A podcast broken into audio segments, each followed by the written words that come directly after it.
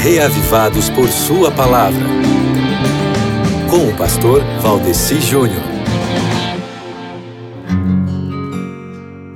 Olá, olá, olá, meu querido amigo ouvinte dessa rádio maravilhosa que toca a voz da esperança. Tudo bem com você? Como é que anda a sua vida de oração? Tem sido tranquilo para você dedicar um bom tempo diário de oração? Ou não tem sido fácil? Já aconteceu de você pensar em orar, mas ficar sem saber como fazer para orar, meu querido amigo ouvinte? Já?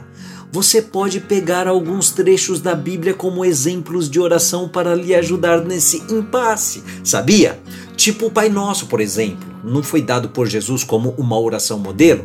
Então, existem outros textos na Bíblia que também podem servir de oração modelo, como por exemplo o texto da leitura bíblica proposta pelo projeto Reavivados por Sua Palavra para nós hoje, que é o Salmo 103. Nesse salmo, você vai descobrir que você pode fazer uma oração em quatro partes, mais ou menos assim.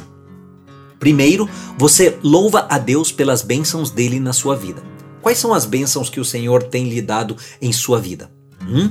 Então descreva isso para Deus em forma de agradecimento. Depois você pode falar com Deus do que você tem visto se manifestar na sua vida, que pode ser considerado assim como sinais de benignidade ou da benignidade que Ele exerce para com você.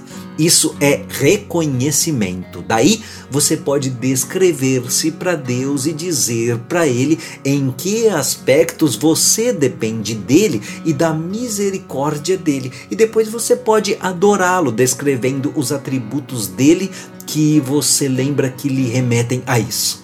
Como fazer isso? Leia o Salmo 103 que você vai ver como foi que o salmista fez. Daí você parafraseia o salmo orando ao Senhor podendo estar confiante de que Ele vai levar em muita consideração esse seu ato de adoração. Sabe por quê? Eu digo isso por causa do núcleo desse poema de hoje que declara bem assim: Como um pai tem compaixão de seus filhos, assim o Senhor tem compaixão dos que o temem. Amém?